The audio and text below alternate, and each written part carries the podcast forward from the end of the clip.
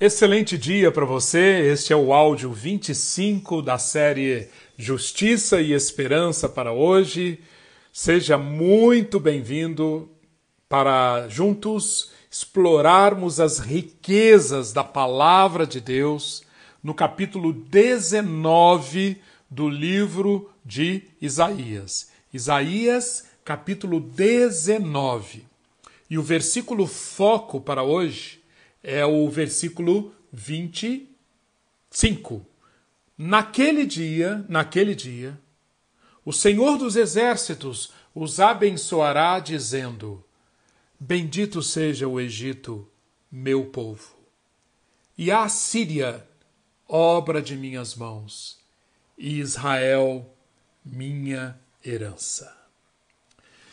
Ontem, no nosso áudio de ontem, nós tivemos a oportunidade de acompanhar uma introdução, uma introdução a esse capítulo 19. Eu expliquei o contexto em que esta profecia se dá.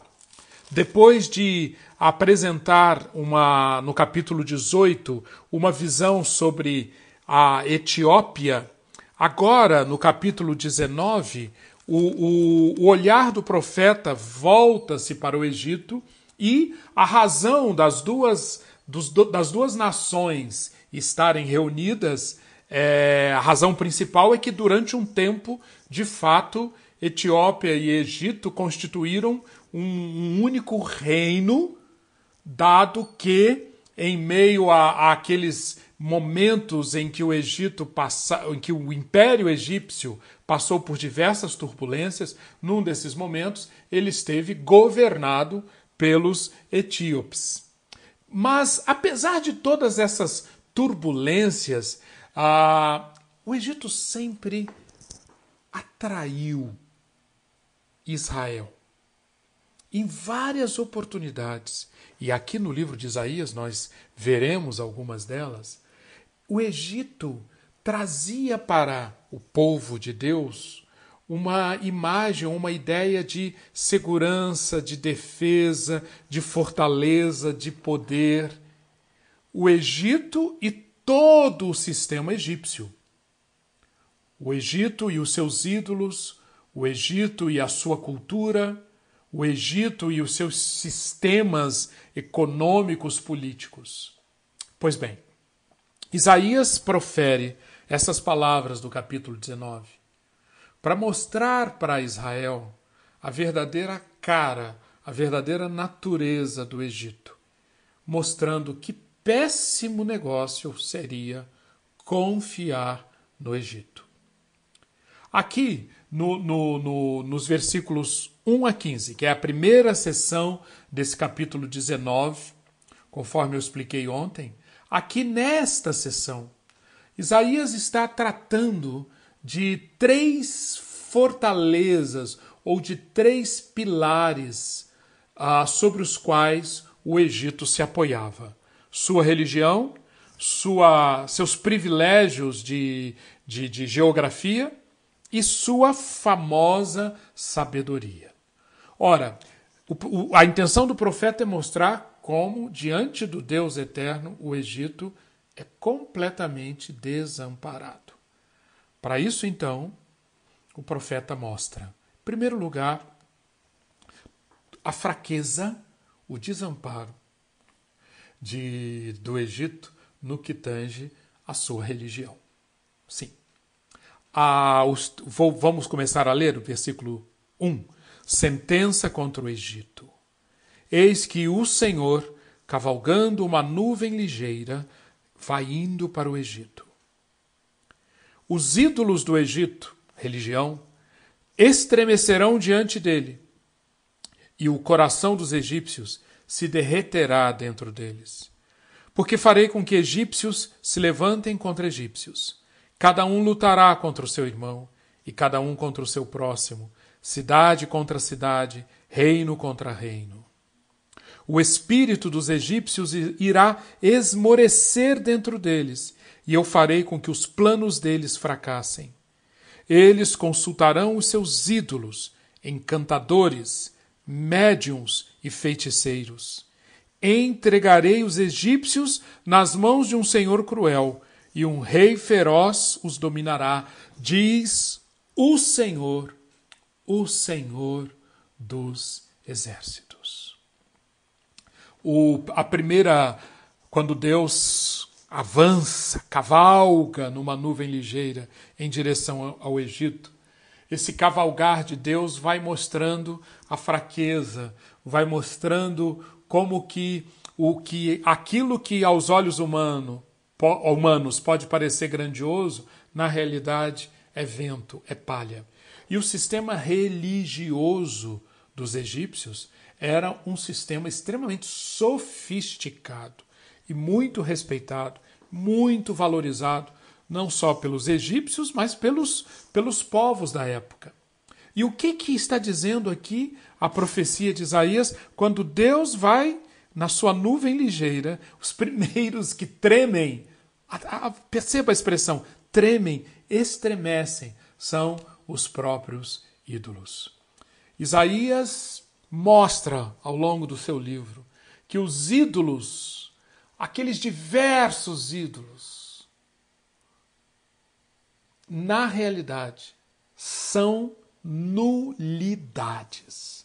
Quando Deus se revela, ele mostra a total superioridade dele, o Deus eterno, sobre os ídolos, como teve oportunidade de mostrar lá em Êxodo, no livro de Êxodo, no capítulo 12, o que, que os ídolos egípcios puderam fazer pelos egípcios diante da presença do Deus eterno. Nada, absolutamente nada. Êxodo 12, 12 diz: Executarei juízo sobre todos os deuses do Egito, pois eu sou o Senhor. Dessa forma, os ídolos tremerem diante de Deus era de se esperar. Diante da verdade de um Deus transcendente, que não pode ser manipulado, mas cujo amor fiel, leal, é confiável até o fim, o complexo e sofisticado politeísmo da religião egípcia se reduz a nada. Eles prometem esperança e ajuda, mas não conseguem trazer essa ajuda quando a vida desfere seus duros golpes. Por isso, pela consciência disso, o que acontece com os egípcios os corações deles se dissolvem. É uma expressão poderosa aqui, vejam. O coração dos egípcios se derreterá.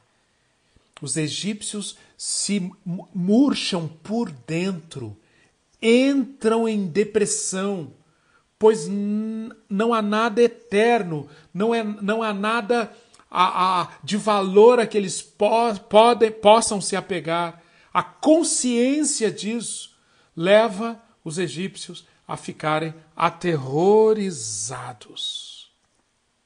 Em Lucas 21, versículo 26, quando o, o, o evangelista fala sobre um momento de julgamento da terra, quando Deus trará à terra, aos moradores da terra, a consciência de quem Ele é e de como os ídolos são falsos e são nulos, Lucas descreve assim o que vai acontecer. As pessoas ficarão aterrorizadas diante do que estará prestes a acontecer na terra, pois os poderes dos céus serão abalados.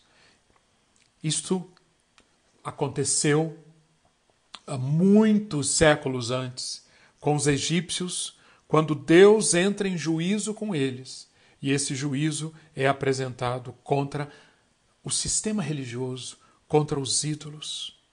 O, o, o versículo 2 diz que essa falência interior, esse coração que está se derramando, vai fazer com que um conflitos Incitarei egípcio contra egípcio, cada um lutará contra seu irmão, vizinho lutará contra vizinho, cidade contra cidade, reino contra reino. Esta é uma característica bem humana, bem humana. Quando é, os pilares, quando aquilo em que o ser humano coloca a sua esperança, quando aquilo cai, quando aquilo colapsa, é muito comum. As guerras, as brigas, as discórdias.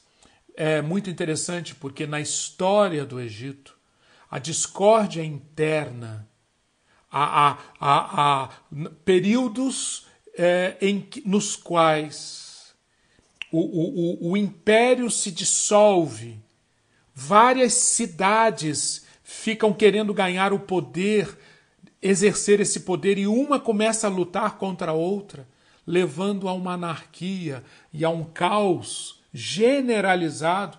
Isso está registrado em muitos dos períodos da história do, do, Egito. E esse texto aqui de Isaías sugere o quanto isso está ligado a essa questão da idolatria e, particularmente, como nós sabemos, a questão da idolatria junto com monarquia. Com, o império, o faraó, era encarado como o próprio Deus. E como que isso é um pano de fundo para as disputas, para as guerras fratricidas que durante tanto tempo tomaram conta do Egito.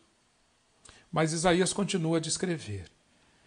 O espírito, versículo 3: os, os egípcios ficarão desanimados, e farei com que os seus planos resultem em nada. A, de, a, a, a angústia, o desânimo aumenta. Você, tá, você está notando uma espiral crescente de dissolução, de anarquia, de caos. No versículo 3, mais desânimo. A compreensão de que não adianta ter planos, porque os planos darão em nada desespero. E o que, que eles fazem? Vão consultar os ídolos, encantadores, médios, médiums e feiticeiros. A, a religião egípcia que está sendo apresentada aqui, que está sendo dissecada aqui, é uma religião na qual o papel dos médios, dos feiticeiros e dos encantadores era proeminente. Todos nós nos lembramos da descrição do que aconteceu no, no, no embate do, de Moisés representando o povo de Deus com os encantadores, com os médios, com os feiticeiros do Faraó. Isso era próprio da cultura daquela época, de, de, desses egípcios. E, e é muito interessante porque esse texto de Isaías também nos ajuda a ver que quanto mais as pessoas ficam esvaziadas no seu espírito, mais espíritas elas tendem a ser. Um espiritismo cada vez mais mágico, cada vez mais forte no apelo aos encantamentos, aos feitiços, isto vai se reafirmando e vai se intensificando como resultado desse espírito que esmorece, descrito nessa, nesse julgamento de Deus sobre o sistema religioso egípcio nesses versículos, até que chegamos ao versículo 4. E então, depois de todo esse processo de dissolução, de toda essa espiral destrutiva, finalmente Deus diz: entregarei os egípcios nas mãos de um senhor cruel, e um rei feroz dominará sobre eles.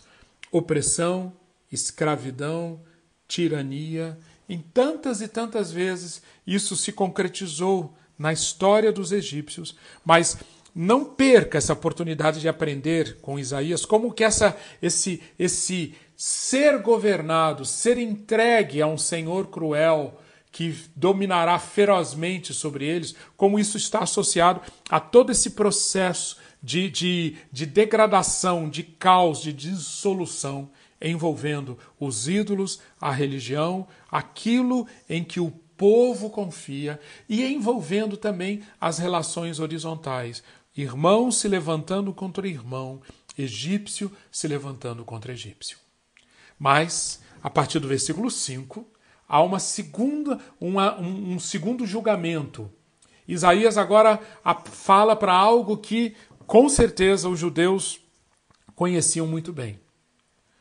O, a, como o Nilo, o Nilo, tinha um papel crucial nos, para os egípcios e para os povos da época, como o Nilo era enxergado como fonte de vida, como fonte de riqueza, como fonte de frutificação. E de fato, não é exagero dizer que sem o Nilo não haveria Egito. Se você olhar a, a geografia, a topografia ali daquela região da África, você vai ver que se não, se não fosse o Nilo, o Saara se estenderia ininterruptamente até as margens do Mar Vermelho. Não existiria Egito, Sudão, Etiópia, como nós conhecemos hoje. Ou como, nós conhe... ou, ou como nós conhecemos ao longo da história, como nós conhecemos hoje. O Nilo, com seus mais de 6 mil quilômetros, varrendo ou cobrindo uma boa parte do, da África, o Nilo é a fonte de vida para muitas e muitas nações, particularmente para o Egito, onde está o delta, onde o Nilo desemboca, e aquele vale fértil em torno do, do delta do Nilo e de diversas outras regiões. Pois bem, vejam só as palavras que Isaías tem a, a dizer sobre a dependência dos egípcios do Nilo e o que acontecerá. Versículo 5: As águas do mar baixarão, o rio Nilo se tornará seco e árido. Os canais exalarão mau cheiro, os braços do Nilo diminuirão até secar, as canas e os juncos murcharão. Tudo que foi semeado secará, será levado pelo vento e desaparecerá. Os pescadores gemerão, os que trabalham em linho fino ficarão decepcionados. Os seus homens importantes serão esmagados, e todos os que trabalham por salário andarão com a alma entristecida. Observe como Isaías vai mostrando que quando o Nilo seca, ou quando o Nilo deixar, e em alguns momentos, sim, o Nilo deixou de ser aquela exuberância, aquela quantidade de água, aquele fluxo vital. Pois bem, quando isso, isso aconteceria e afetaria as colheitas, afetaria a economia, os pescadores, os que trabalham em linho fino, afetaria a elite, a nobreza afetaria todos que dependiam para o sustento, para o salário, para sobreviver do Nilo. Pois bem, como é possível? É isso, é essa a intenção de Isaías. Como é possível, Israel, Jerusalém, que você dependa de um país cujo único recurso para a vida não estava em suas próprias mãos. Se o Nilo secasse, ou se o Nilo deixasse de ser o Nilo, olha o que aconteceria com o Egito. Está descrito aqui, os versículos 5 a 10. Israel, é um bom negócio você entregar o seu futuro, entregar a sua confiança a um país tão dependente de um rio como o Egito? Não é muito melhor estar nas mãos do Deus de Israel? Nós sabemos que o, o, o Nilo, como tantas e tantas outras situações na história da humanidade, o Nilo ele acabou criando uma dependência do Egito em relação a ele, que era, essa dependência era tão grande, tão grande, que o Egito praticamente não tinha outra forma de subsistência senão o Nilo. Isso, no fundo, era uma era uma dependência, era uma armadilha que Isaías detecta aqui e lança diante dos, dos judeus, dos habitantes de Jerusalém. O, o, agora, Isaías vai atacar uma terceira fonte de orgulho, uma terceira fonte de arrogância dos egípcios. A primeira foi a, a, a sua foi a sua religião, foram seus ídolos. A segunda, o Nilo, a sua riqueza, a sua geografia. Mas agora, nos versículos 11 a 15, Isaías fala sobre a sabedoria dos egípcios. Vejam só, versículo 11: Na verdade, os príncipes de Zoan não têm juízo. Os sábios conselheiros de Faraó dão conselhos estúpidos. Como vocês podem dizer ao Faraó: sou filho de sábios, filhos de antigos reis? E, e, e o texto continua mostrando como que os egípcios tinham motivos para se orgulhar da sua sabedoria ancestral. A literatura sapiencial egípcia, surgida e desenvolvida e mantida através de uma vida altamente organizada da corte egípcia, ao longo de séculos e séculos, essa sabedoria é uma das mais antigas e, das, e mais, preserva, mais bem preservadas que conhecemos até hoje. Imagina para aquela época.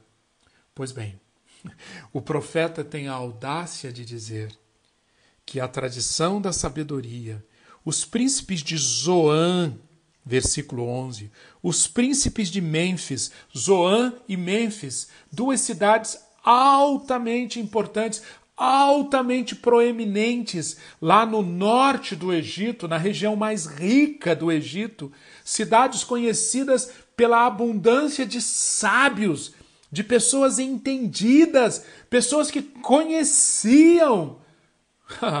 Isaías tem audácia de dizer que essa tradição de sabedoria não tem mais valor do que as outras duas áreas que Isaías já desmascarou: a área dos, da religião e a área do, do, do, da riqueza do Nilo. Não, não. Deus, Deus é capaz de, uma vez decidido, Deus é capaz de frustrar os planos dos sábios do Egito. E os sábios não são capazes de conhecer esses planos. Ora, Isaías, em palavras muito parecidas com as que ele dirigiu aos ídolos nos capítulos 41, 41 a 43, Isaías aqui está desafiando os sábios para uma competição.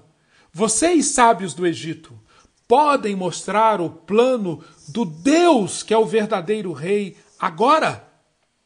A resposta é não. O Senhor, versículo 14, derramou no coração deles um espírito de confusão. Deus é tão poderoso, Deus está tão no controle, que Ele é capaz de, quando decide, derramar um espírito, uma atitude, uma inclinação de confusão no meio daqueles que são os mais sábios, são os mais valorizados. Pois bem, os deuses estão indefesos. A produtividade do Egito, na realidade, depende da graça de Deus. Os deuses estão indefesos diante de Deus. A produtividade, a subsistência, a economia depende da graça de Deus e não do Nilo. Os sábios, na realidade, serão feitos tolos. Ora, os sábios, o Nilo, os ídolos. Nenhum pode trazer o que Israel pode achar que o Egito traz: confiança, segurança, proteção. O que o Egito, na realidade, pode oferecer Israel? E o, e o texto e essa descrição termina com a metáfora de um Egito tão orgulhoso, tão arrogante, vacilando para frente e para trás, em meio ao vômito da sua própria embriaguez. O Senhor, versículo 14, derramou no coração deles um espírito de confusão. Eles fizeram o Egito andar errante em toda a sua obra, como bêbado, quando escorrega no seu próprio vômito. Pois bem, esta, esta, isto que aparece aqui, tantas e tantas vezes ao longo da milenária história do Egito, se cumpriu a sabedoria dos, dos, dos, dos sábios egípcios acabou se mostrando tolice tantas vezes e o Egito caiu. O Nilo tantas vezes deixou a desejar, não trouxe a subsistência, não trouxe aquilo que os egípcios esperavam dele, a produtividade esperada. Os ídolos, ah, estremeceram, estremeceram diante do Deus eterno. O Egito é como uma velha prostituta que não sabe que a sua beleza se foi. Sob essa luz, não é surpresa que as palavras de um outro profeta, Ezequiel, um século depois de Isaías, as palavras que Ezequiel trouxe sobre o Egito, capítulo 29, versículos 6 a 7.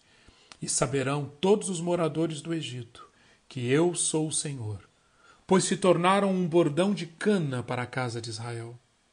Tomando-te eles pela mão, tu te rachaste e lhes rasgaste o ombro. E encostando-se eles a ti, tu te quebraste, fazendo tremer os lombos deles. Judá, tanto Isaías quanto Jeremias ficaram verdadeiramente horrorizados quando pensaram: como é possível, Judá, você deixar o compromisso, a aliança com Deus Todo-Poderoso e trocar a fé nele por uma pela fé e esperança tão falsas como as colocadas num Egito bêbado, sem controle, derrotado. O capítulo 19 termina com os versículos que vão do, do versículo 16 ao versículo 25, com um conteúdo extremamente interessante. A partir daqui, nesse, a partir do versículo 16, agora não é mais palavra de julgamento, é palavra de esperança. E o, o, o profeta, então, mostra que um, haverá um dia, haverá um dia, em que os egípcios experimentarão a redenção, experimentarão a salvação. Observe, são cinco sessões, todas começadas pela expressão naquele dia, naquele dia, naquele dia.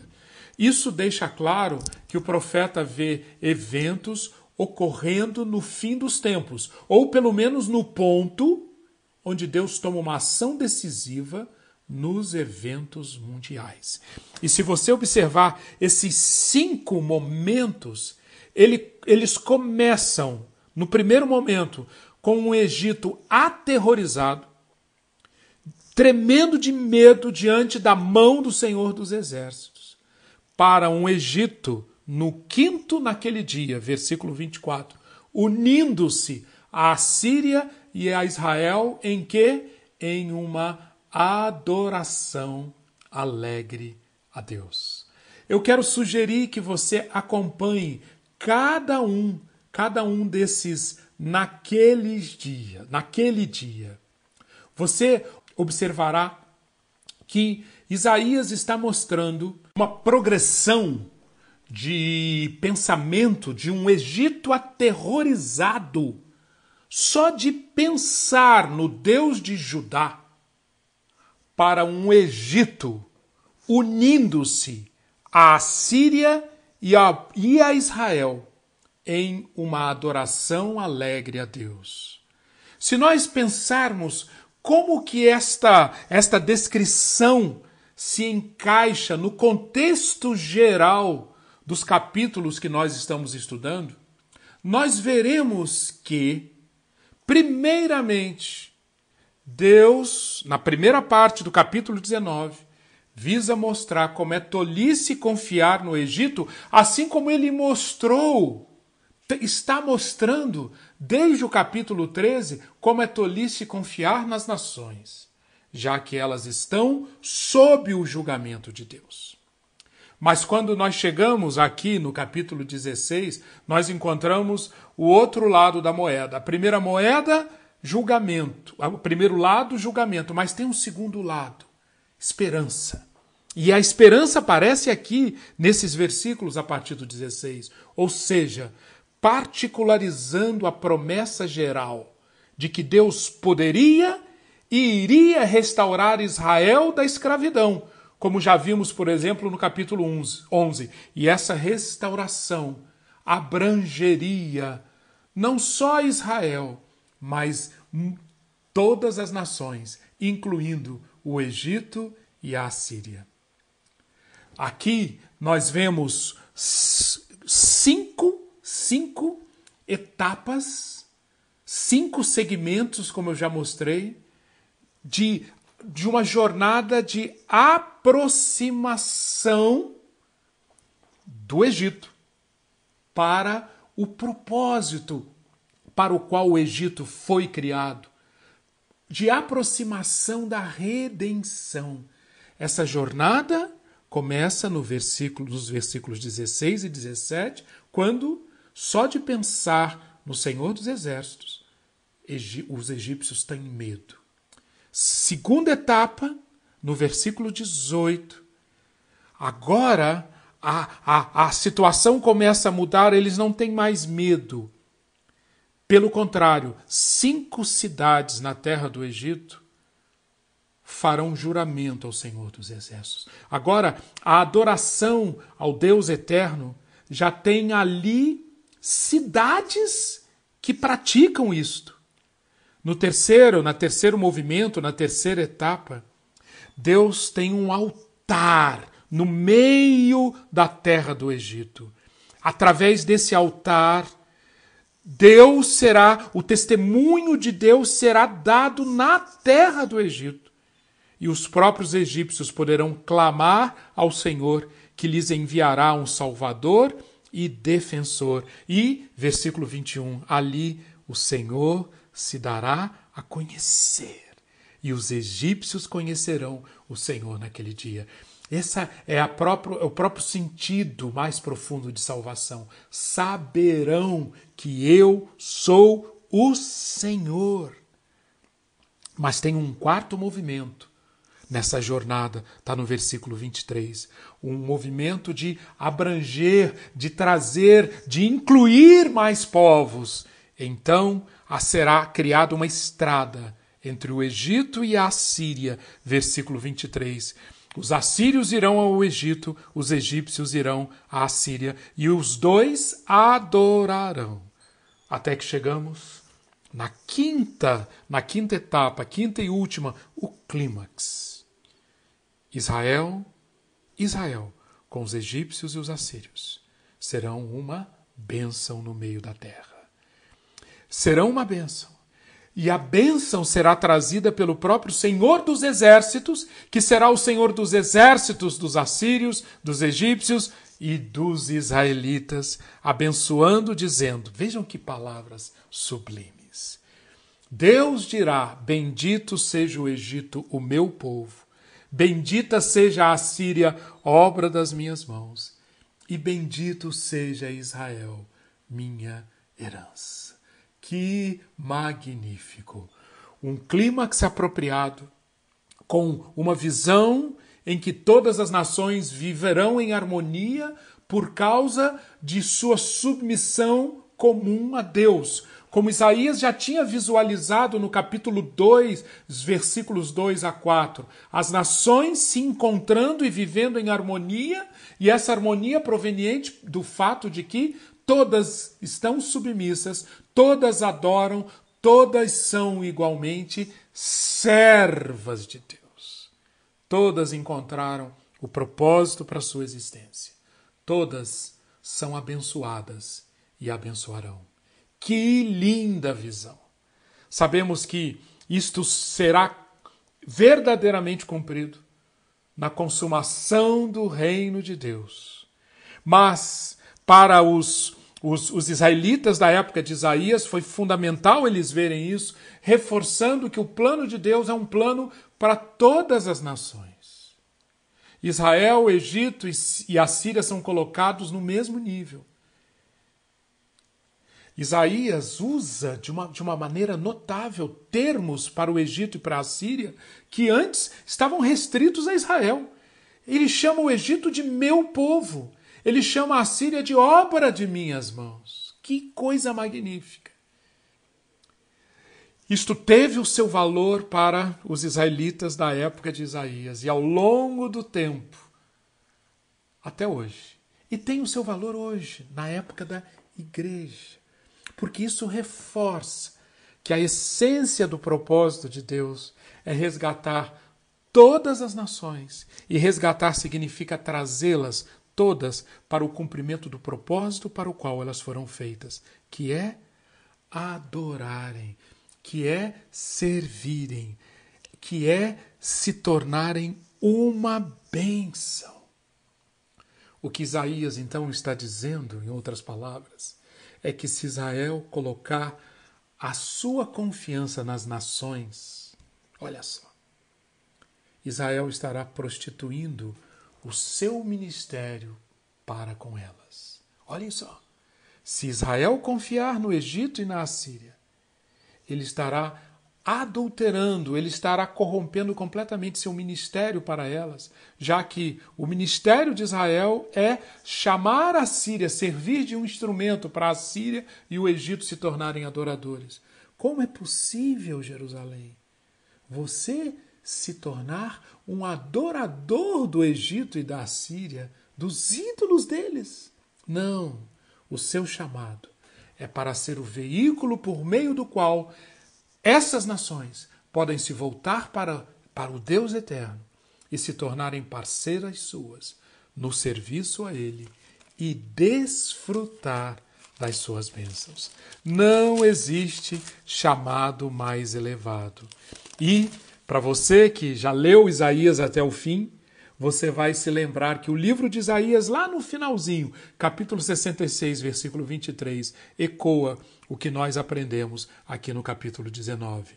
De uma festa da lua nova a outra e de um sábado a outro, toda a humanidade virá adorar diante de mim, diz o Senhor.